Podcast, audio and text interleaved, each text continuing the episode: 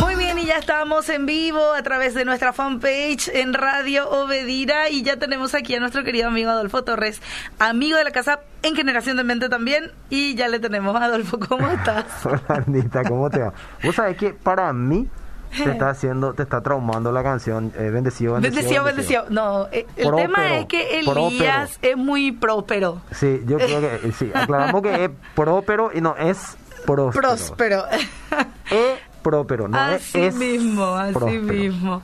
Bueno, eh, ya nos encontramos aquí hoy hablando de un tema este candente. Sí, candente. Cuando yo mire el título, mmm, ¿verdad? 50 sombras, no se asusten, 50 sombras de Eros. ¿De qué hablamos hoy, Adolfo? Sí, haciendo alusión a la famosa película, ¿verdad? Sí. Eh, vamos a hablar hoy un poquitito de erotismo y pornografía. Ok. Eh, creo que es un tema que en algún momento quedamos que íbamos a tocar, pero siempre dejamos que el Espíritu Santo nos dirija y hoy creo que es un día perfecto. Sí, sí, sí. ¿Y qué te parece si iniciamos leyendo ya unos versículos, Anita? Ok. Eh, que nos introduzcan el tema. Está en Segunda de Samuel, capítulo 13, versículo 1 al 15. Primera de Samuel, entonces. Sí, Primera de Samuel, capítulo 13, 1 al 15. A ver, tengo la versión de la NTV. Perfecto, genial esto. Bueno, 1 al 15 entonces. Dice así, Saúl tenía 30 años cuando subió... Perdón, perdón, perdón. Segunda Samuel. ¿Ah, qué? Primera.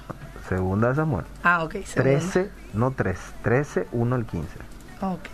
Ahí vamos a hacer la búsqueda rápida. Estamos en vivo. Estas, son las cosas que pasan en vivo.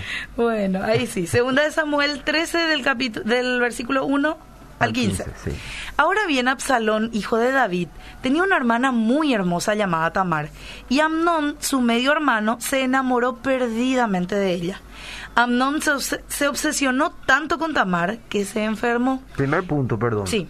¿Cómo puede ser que te obsesiones tanto por alguien que te llegues a enfermar. Y después vamos a ver de qué manera se obsesionó por él. qué? Bueno, dice, ella era virgen y Amnón pensó que nunca podría poseerla. Pero Amnón tenía un amigo muy astuto, su primo Jonadab, quien era hijo de Simea, hermano de David. Cierto día Jonadab le dijo a Amnón, ¿cuál es el problema? ¿Por qué debe el hijo de un rey verse tan abatido día tras día? Entonces Amnón le dijo, estoy enamorado de Tamar, hermana de mi hermano Absalón. Bien, dijo Jonadab, te diré lo que tienes que hacer. Vuelve a la cama y finge que estás enfermo. Cuando tu padre venga a verte, pídele que le permita a Tamar venir y prepararte algo de comer. Dile que te hará sentir mejor si ella prepara los alimentos en tu presencia y te da de comer con sus propias manos. Entonces Amnón se acostó y fingió estar enfermo. Cuando el rey fue a verlo, Amnón le pidió, por favor, deja que mi hermana Tamar venga y me prepare mi comida preferida. Mientras yo observo, así podré comer de sus manos. Entonces David aceptó la propuesta y envió a Tamar a la casa de Amnón para que le preparara algo de comer. Cuando Tamar llegó a la casa de Amnón, fue a donde él estaba acostado para que pudiera verla mientras preparaba la mesa. Luego le horneó su comida preferida, pero cuando ella le llevó la bandeja, Amnón se negó a comer y le dijo a su sirviente, salgan todos de aquí. Así que todos salieron. Entonces él le dijo a Tamar, ahora trae la comida a mi dormitorio y dame de comer aquí. Tamar le llevó su comida preferida, pero cuando ella comenzó a darle de comer, la agarró y le insistió, ven amada hermana, acuéstate conmigo. No, hermano mío, imploró ella, no seas insensato, no me hagas esto. En Israel no se hace semejante perversidad. ¿A dónde podría ir con mi vergüenza? Y a ti te dirán que eres uno de los necios más grandes de Israel. Por favor, simplemente habla con el rey y él te permitirá casarte conmigo. Pero Amnón no quiso escucharla y como era más fuerte que ella, la violó. De pronto el amor de Amnón se transformó en odio y la llegó a odiar aún más de lo que la había amado. Vete de aquí, le gruñó. Y acá quiero, quiero puntualizar algo, Anita, en el final del relato que, que estamos leyendo en la palabra de Dios. Dice, el amor de Amnón se transformó en odio. ¿Cómo el amor se puede transformar en odio? Porque el amor dice que nunca deja de ser. Aparte, el amor es una persona y no un sentimiento. Mm. Dios es amor. Y cuando el amor de Dios está en nosotros, ese amor no cambia. Claro. Ahí es donde sí se cumple lo que dice 1 Corintios 13, ¿verdad? Que eh, nunca deja de ser. Eh, y toda esa lista impresionante de las cosas que dice que es el verdadero amor. Porque así es Dios que es amor. Así es su amor. Sí. Y acá dice que eh, su amor se transformó en odio y dice, y la llegó a odiar aún más de lo que la había amado. ¿Por qué elegí este relato? Porque empieza diciendo que él se obsesionó tanto por su her- hermana, eh, hermanastra, en este Hermanastra, caso- en este caso, perdón, Tamar, que eh, se enfermó de esa obsesión. Mm, Pero nosotros vemos acá que el tipo de obsesión que él tuvo por ella no era de un amor genuino por una mujer, sino era un amor sexual. Sí. El tipo tenía deseos sexuales por Tamar. Imagínate, le estaba deseando sexualmente a su hermana. Sí. Y termina el relato, o sea, fue tanta esa obsesión. Fíjate lo que es la mala junta también, ¿verdad? Claro. Tenía un amigo que en vez de decirle, ¿qué te pasa? Estás pensando cualquier cosa, saca eso de tu cabeza, déjate maganar. Ujú. Le alentó y le dio un plan de cómo eh, violar, en este caso, a Tamar o forzarla a tener relaciones con él.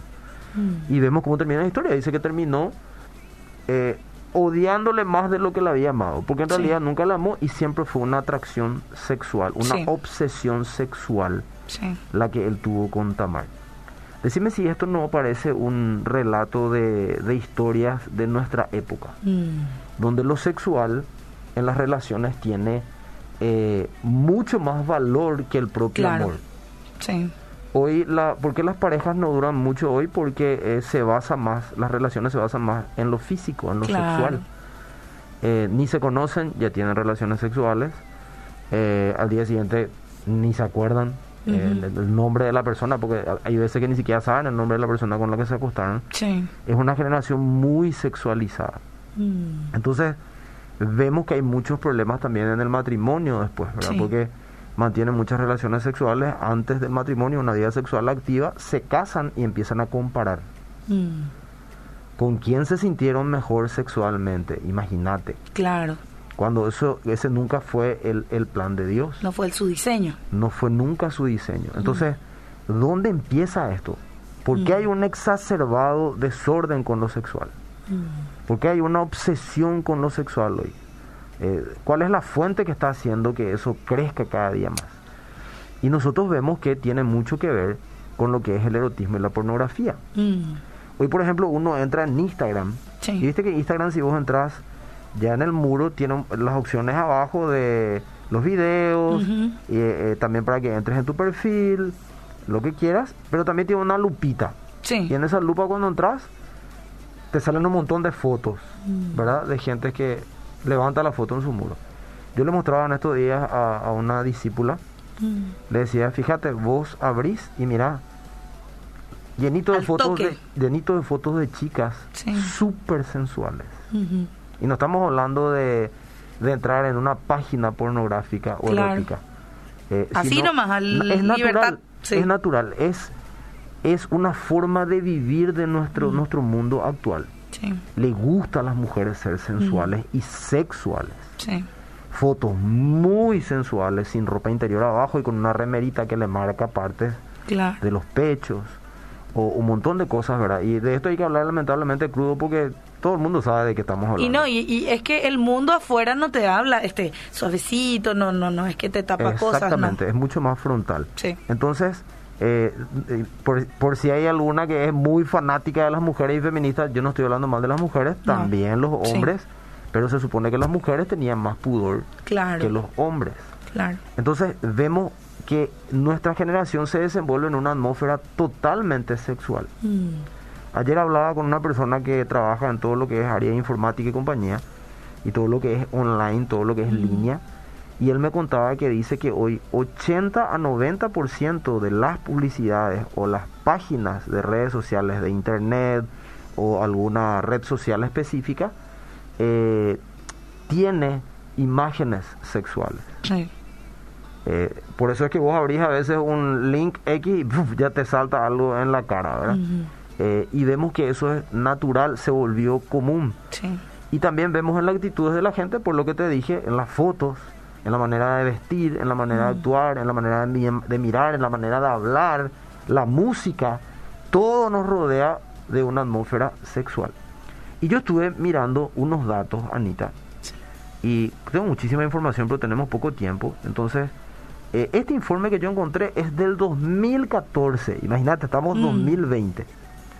En el 2014 decía el informe que el 12% de las webs en Internet, alrededor de 25 millones, en este caso de webs, son pornográficas. Mm. Eso era en el 2014. Sí. Hoy, según los datos, dice que alcanza hasta 80% de la red. Mm. Imagínate del 2014 al 2020 cómo creció. eso. Sí, sí. El 34% de los internautas se ha eh, encontrado involuntariamente con escenas pornográficas a través de, de correos electrónicos, enlaces, redes sociales, Mm. etcétera. Lo hablamos recién. Sí. Eso era en el 2014. Ahora está entre 80 y 90%. La edad media en lo que un niño ve porno en internet por primera vez es de 9 años. Uy, cuando yo supe de esos datos eran 12 años. Sí. Ahora Imagínate. es entre 9 y 10 años. Qué terrible. La palabra sexo, sex en inglés, es la más buscada en el internet. Eso era en el 2014. Sí. El 28% de los consumidores de pornografía en internet son mujeres. Decía en el 2014. Ujú, ¿Sabe cuánto dice la estadística hoy? Mm. 50 a 60% de las mujeres. Al punto de que antes dice que la mujer no consumía eh, tanto pornografía porque eh, la hacía quedar como, como una cosa Sí, que era utilizada. Sin embargo, hoy se produce pornografía para mujeres. sí. Y la mujer que antes era más auditiva también empieza hoy a ser más Visual. Sí. Y lo vemos en la actitud de las mujeres de nuestra Sí. época. 60%, imagínate cuánto va a ser hoy. Mm. Eh, dice 38% de los adictos a las páginas pornográficas en el 2014 eran casados. Mm. ¿Cuánto va a ser hoy? Ay, ¿Y por qué leo montón. este dato? Porque vos te casás y si vos tenés un pro- vos tenés este problema antes de casarte, casándote no lo vas a solucionar. No. Vas La a gente piensa que lo va a Sí, y yo puedo hablar con autoridad porque aunque no soy casado atendía mucha gente con este tipo de problemas. Sí. adicta a la, a la masturbación, a ver pornografía, eh, y ya están casados. Mm. No pueden decir que en el caso de los cristianos que no mantenían relaciones, ahora tienen su esposa, su esposo, igual siguen teniendo el mismo problema. Claro. Entonces es un tema que nos tiene que tocar. Y no sé si lo vamos a poder tocar en un solo programa, yo creo que nos va a llevar más programas. Probablemente sí. Pero quiero definir hoy qué es erotismo y qué es pornografía. Mm. Eh, el erotismo es el enfoque estético que se le da al sexo, más precisamente al deseo y a todos los sentimientos que anticipan la actividad sexual. Mm. Se refiere principalmente al estado de excitación que surge de, de la incitación y de la insinuación. El estado de excitación que surge de la incitación y de la insinuación. O sea, te muestra, eh, Te incita. te muestra cuerpos desnudos y mostrarte Sí. el acto sexual, pero te incita a. Claro. Eh, por lo general se trata de un sentimiento que se asocia más bien a la parte de la libido y no al amor físico en sí. O sea, despertar el deseo. Claro. ¿De qué se trata la pornografía? Habiendo definido ya erotismo. A diferencia del erotismo, la pornografía se define como todo tipo de material sexualmente explícito que se ofrece al espectador, lector u oyente y que tratan de provocar excitación. Se trata de cosas no aptas para niños ni menores de edad, pero hoy en internet La, la estadística dice muy lo Hoy- contrario. Hoy, en internet, nueve años, imagínate. Sí, y sí. en el celular, que puede ser una bendición o una terrible maldición si no se sabe usar Sí. y no se direcciona. Aparte, ¿qué haces dándole a un niño Y nueve no años se un celular? controla. Claro, ¿qué haces dándole a tu hijo nueve años un celular? Imagínate. Eh, después dice, se trata de cosas no aptas para niños ni menores de edad debido a que su contenido es demasiado evidente como para que pueda ser exhibido ante cualquier público. La gente dice, eh, bueno, pero erotismo no es lo mismo que pornografía. Pero también es considerado el erotismo o, o las películas eróticas o las imágenes eróticas, porque hoy lo puedes mirar en Twitter, lo puedes mirar en, en Instagram, lo puedes mirar en YouTube, Así lo nomás. puedes mirar en Internet, en Sí. googleando, o sea, es una locura. Mm. No, no, no, eh, está censurado. Mentira, Mm. mentira. Hay páginas gratuitas Sí. eh, en cable de televisión. Yo me acuerdo antes si vos en canales abiertos no iba a ver una película erótica, menos Claro. pornográfica. ¿verdad? Y si por ahí había una, era a altas horas de la noche y, si, y casi con miedo lo ibas a ver que alguien te descubra. Claro.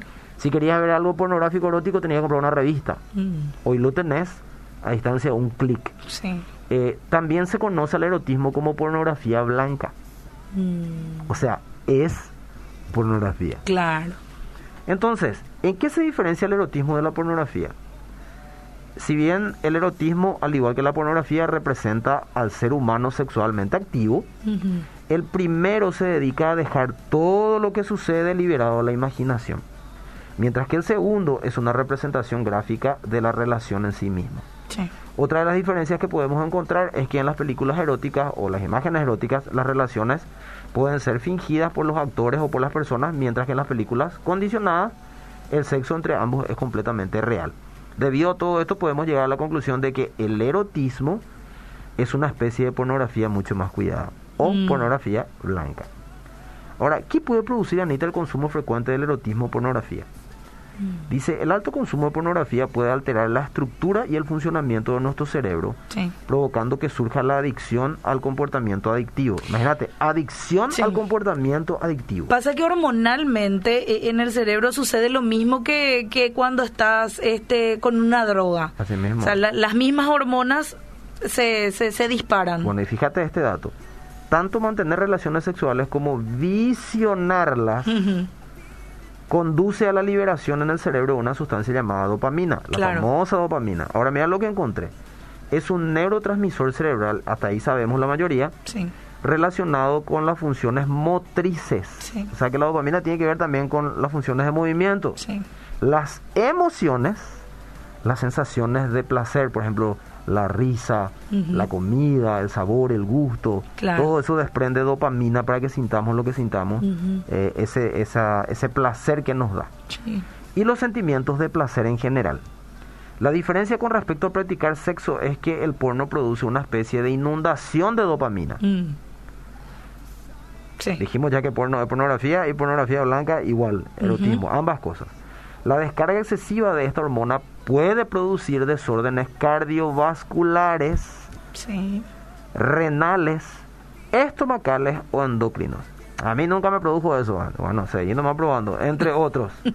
Pero además, al producirse esta des- descarga, el organismo necesita volver a producirlas nuevamente, por lo que promueve la repetición de esta conducta y puede derivar en un círculo vicioso que lleva al individuo a perder la capacidad de gobernar su propio cuerpo.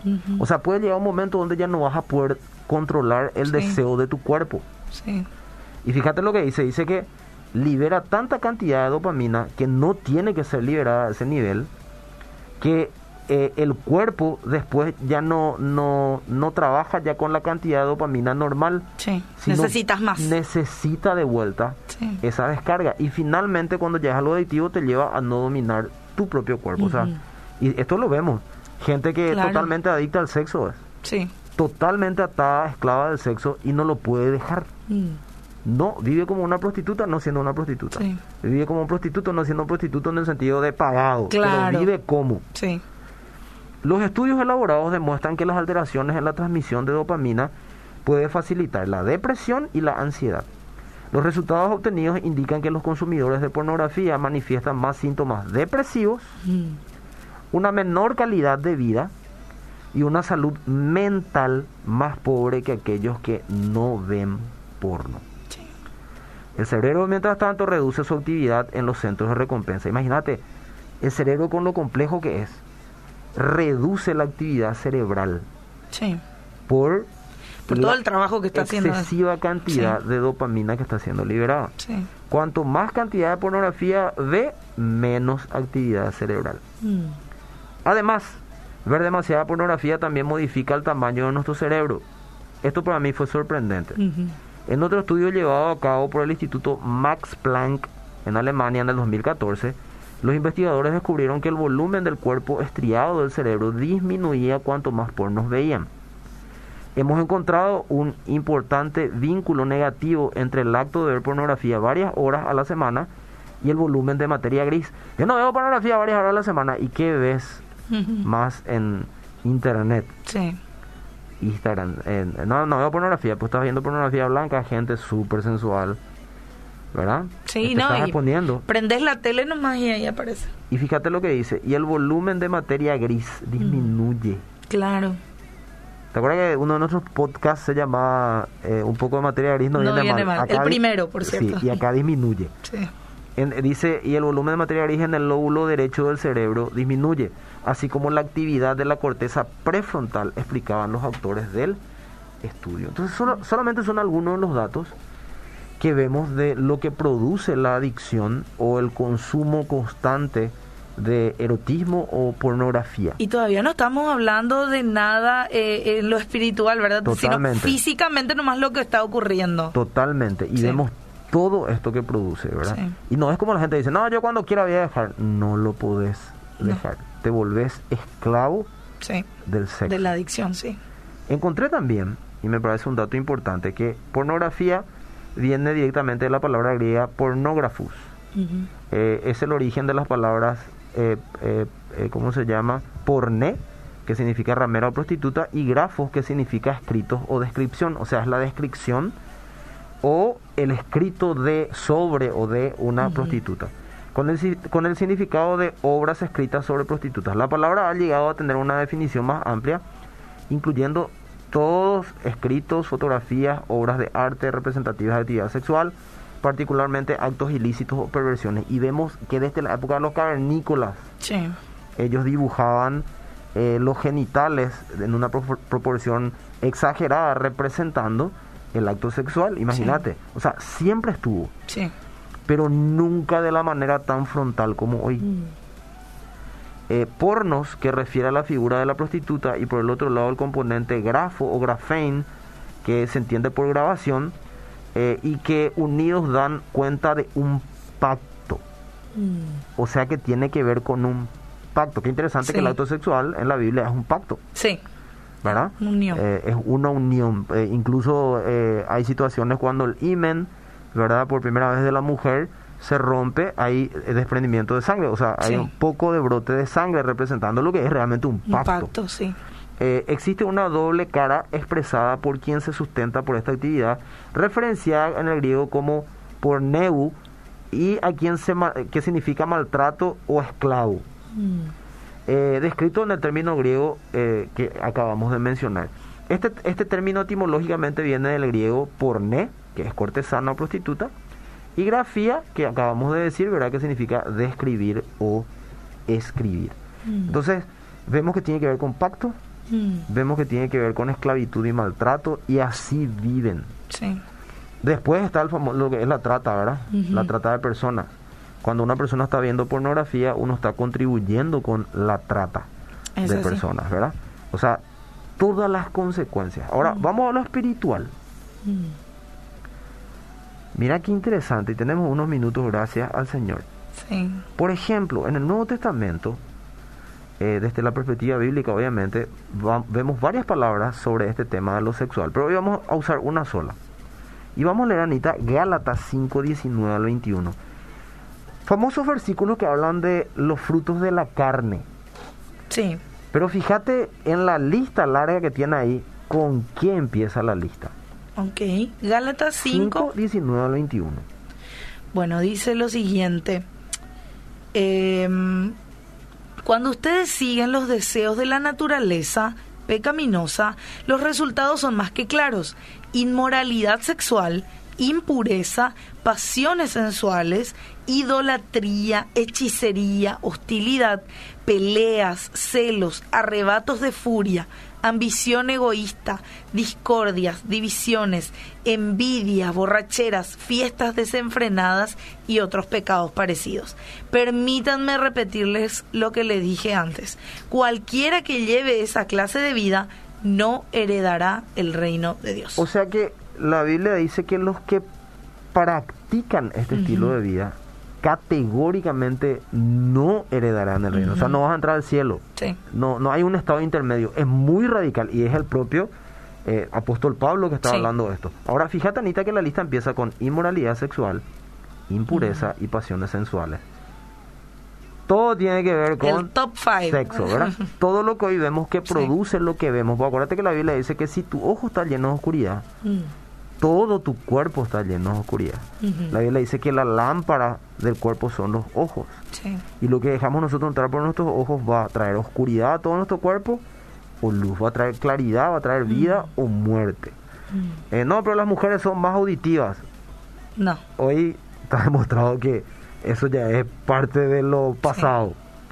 Eh, ahora fíjate, Anita, en el versículo 19 que leímos el primero, donde habla justamente de, de inmoralidad sexual, la impureza, eh, pasiones, donde dice que eh, los que siguen los deseos de la, su naturaleza pecaminosa practican estas cosas, la palabra que traduce esas palabras es porneia. Qué coincidencia. Sí.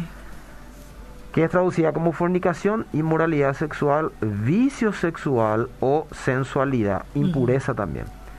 Esta es palabra, esta es palabra genérica del griego que incluye toda forma de impureza sexual. Mm. Originalmente el significado era comportarse como ramera y más tarde cambió a entregarse a pasiones ilícitas. Claro. Fíjate qué interesante. Sí. Entonces, vemos que es justamente la palabra eh, que da base, la raíz de pornografía, la que aparece acá en el griego. Ahora, fíjate Mateo 5:28. Lo voy a leer yo, Anita, por tiempo, ¿te parece? Sí. Pero yo digo que el que mira con pasión sexual a una mujer ya ha cometido adulterio con ella en el Mm. corazón. Y esto lo dijo Jesús. Sí. Qué interesante que dice que el que mira con pasión sensual, dice a una mujer, no dice a un hombre. O sea, que la mujer poco puede mirarle al hombre, ¿verdad? Con pasión eh, sensual Sí. o sexual en este caso. Sea varón o sea mujer, dice Mm. que el que lo mira con deseo sexual, con pasión sexual, Mm. ya cometió adulterio con él en su corazón. Sí. ¿Y cómo, a través de qué nosotros vemos la pornografía o el erotismo o la sensualidad hoy? A través de los ojos. Sí. Si vos te quedabas mirando y haciéndote ideas ahí en tu cabeza, vos ya te Alimentás acostaste, eso. vos ya te acostaste con esa persona. Sí. O sea, ya pecaste con esa persona sin físicamente haber tenido relaciones. Vos ya pecaste sexualmente. Sí. Por eso que el pecado sexual no tiene que ver necesariamente con sí o sí eh, el acto sexual en sí mismo consumado. Claro. La masturbación es pecado sexual. Mm. Eh, ¿Cómo se llama? Eh, eh, eh, eh, llenar tu cabeza de estas cosas, de estas cosas es pecado sexual. Sí. Todo tiene que ver con el sexo. Mm. Eh, ¿Qué más? Jesús demanda entonces pureza de nuestra mente para sus discípulos y nosotros que decimos ser sus hijos, nos, eh, nos, ¿cómo es? nos presentamos como sus discípulos. Sí. ¿Qué espera de Dios de nosotros? Pureza de mente, porque Ujú. Él sabe que va a embrutecer tu vida, te va a hacer esclavo de eso. Y no hay nada más pernicioso, Anita, en, en la vida espiritual que ser adicto a la, a- al sexo, a la pornografía, al erotismo o alguna forma de sexo fuera del orden de Dios. Es increíble cómo corta la intimidad con Dios, cómo, Sí. eh, eh, cómo, eh, cómo se pone como un intruso, no te deja eh, disfrutar de ese momento con el Señor, ¿verdad? Tu mente está a mil, Sí. con montones de imágenes, eh, enfría tu vida espiritual, un montón de cosas. Y ya vimos ya los, los problemas que puede traer lo físico y estamos viendo los Mm. problemas que puede traer lo espiritual. Y como ya estamos en la hora, yo no sé si tenés mensajes, Anita, y terminamos con algo acá. En realidad la gente ahí enviando saludos siempre, ¿verdad? Pero están muy atentos. Eso es lo importante. sí, sí, sí. Entonces vamos a terminar por hoy con esto. En la parábola del sembrador, Jesús dice que los que fueron sembrados entre espinos, por ejemplo, famoso las semillas que fue tirando el sembrador, fíjate lo que dice de los que las semillas que eh, se tiraron entre los espinos. Mateo 4, 18 al 19, elegí la TLA. Hay otros que son como las semillas que cayeron entre los espinos. Mm. Oyen el mensaje, pero no dejan que el mensaje cambie su vida. Oyen el mensaje, pero no dejan que el mensaje cambie su vida. ¿Cuál es el mensaje? La palabra del Señor. Sí. Solo piensan en las cosas que necesitan. Y fíjate qué lista aparece. En cómo ganar dinero, cosas que necesitan, cómo ganar dinero y en cómo disfrutar de esta vida. Mm. Y cómo disfrutar de esta vida. Hoy, según la sociedad, el sexo fuera del orden de Dios Sí. supuestamente es buena vida. Mm. Entonces yo quiero dejarle toda esta información por hoy. Vamos a continuar para que vean lo pernicioso y lo dañino que puede ser si vos o yo estamos atados a uno- alguna de estas adicciones, alguna de estas prácticas. Por eso tenemos que cuidar muchísimo qué estamos permitiéndonos ver, Mm. cuáles son las concesiones que nos estamos dando. Cuando nadie te ve, ¿qué ves? Sí. ¿Qué ves en tu celular? ¿Qué ves en la tele? ¿Qué ves en Netflix? Mm. Eh, y con esto termino. En, Ne- en Netflix hoy hay, eh, vos entras en el muro y vas a ver que hay una opción donde te muestra el top 10 Tendencias. de las tendencias, las 10 películas más vistas. Sí. Vas a ver que indiscutiblemente siempre están en las primeras. Las películas que tienen que ver con algo sexual. Mm. Y lo consumen preadolescentes, adolescentes, Todos. jóvenes y niños, no solamente gente adulta. Y vos lo ves porque lo tenés. Claro. Entonces, si yo soy un hijo de Dios, yo tengo que tener muy en cuenta que los que practican estas cosas no van a entrar en el reino del cielo. Pero no solamente eso, sino lo malo que puede traerme físicamente, que leímos solamente algunas cosas, Sí. mentalmente y también espiritualmente. Así que mucho cuidado, porque este tema de las 50 sombras de Eros que vamos a ir hablando puede atar tu vida para siempre y te puede privar de una experiencia real, personal y duradera con el Señor. Así que estaremos atentos a la siguiente parte de este tema tan interesante eh, y bueno, que, que, que obviamente y claramente tiene mucho que ver con nuestro día a día. Así mismo es. Vamos a continuar la próxima con la ayuda del Señor. Continuamos entonces el próximo viernes con más de Generación de Mente.